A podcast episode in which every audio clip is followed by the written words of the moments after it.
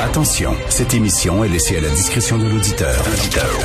Les propos et les opinions tenues lors des deux prochaines heures peuvent choquer. Peuvent choquer. Oreilles sensibles s'abstenir. Richard Martineau. Martineau. Un animateur pas comme les autres. Richard Martineau. Cube Radio. Alors, bon vendredi, euh, bienvenue à ma dernière de l'année 2020. Merci d'écouter Cube Radio. Euh, je sais, je le sais, ça va être un Noël plate, ça va être un Noël ennuyant, ça va être un Noël terne, mais dites-vous, dites-vous que ça pourrait être pire. Il y a des gens qui vont l'avoir encore plus difficile que nous. Les sans-abri, les gens qui sont dehors dans la rue, là, puis qui tirent le diable par la queue, c'est pas facile pour eux. Heureusement, heureusement, Valérie Plante, notre mairesse, Madame Sourire, la ricaneuse, comme dirait Gilles Proux, a une sacrée bonne idée pour eux. On écoute ça.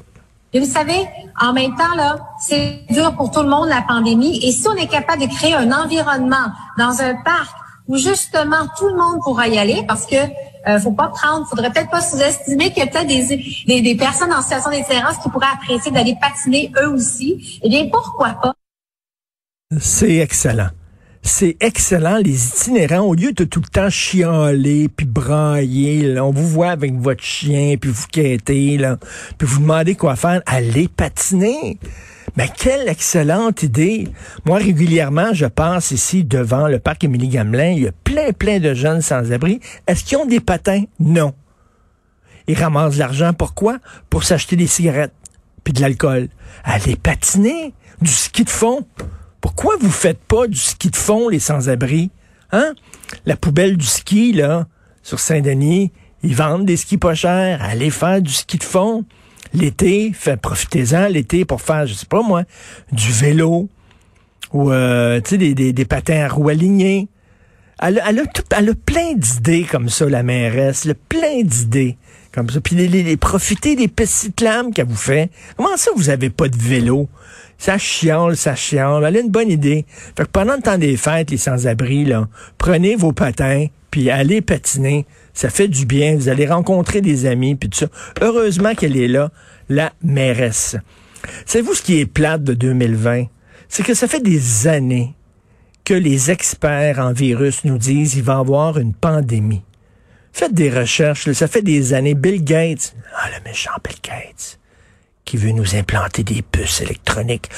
Bill Gates, ça fait longtemps qui euh, travaille euh, avec des experts en virus et euh, lui c'est sa cause. Hein, ça fait des, des années qu'il donne des millions de dollars pour justement contrer les pandémies, contrer les épidémies. Ça fait longtemps que les gens avec qui il travaille disent écoutez, sa, sa prochaine affaire va avoir des épidémies, mais on l'a pas, on l'a pas prévu.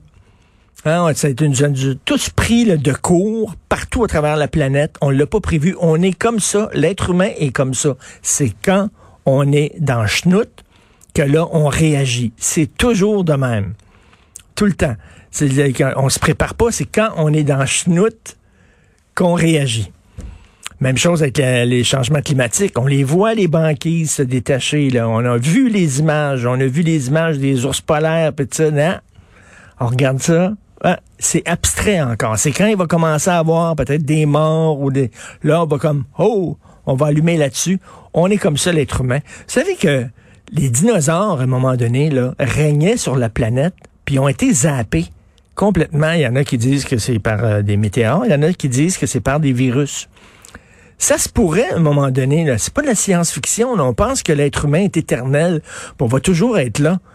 Les, les, les, maîtres du monde, c'était les dinosaures avant. Ils n'existent plus. Ça, se pourrait qu'un virus arrive et qu'il soit hyper virulent, là, qu'il se propage à une vitesse incroyable, puis qu'il zappe l'humanité. Fou! Ça arrive super rapide. C'est pas fou, là. Je veux dire, à un moment donné, il va falloir se préparer. J'espère qu'on va avoir des leçons à tirer de cette pandémie.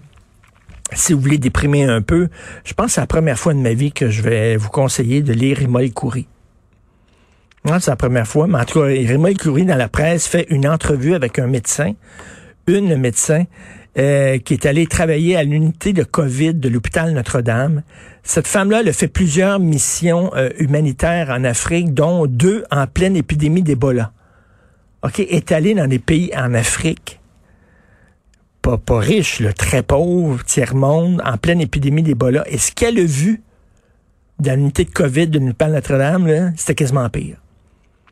Vous lisez ça, les bras vous en tombent. Comment ça se fait, Christy, que dans un pays riche, dans un pays où 50% de l'argent qu'on envoie au gouvernement va au système de santé, ce qu'elle décrit, c'est hallucinant. C'est comme un cauchemar. Les gens qui courent à droite et à gauche, les préposés qui sont complètement euh, débordés, euh, ça tombe comme des mouches. À un moment donné, il n'y a rien qu'une préposée, puis il y, a 80 des, des, des, des, des, euh, des malades, des patients qui n'ont pas mangé, qui n'ont pas eu leurs médicaments. Là, ils pensent faire venir du personnel qui est malade, qui ont la COVID, mais les faire venir travailler parce qu'il faut qu'il y ait du monde qui travaille sur l'étage. Ils courent partout. Tu regardes ça, tu dis, attends une minute, c'est notre système de santé, ça.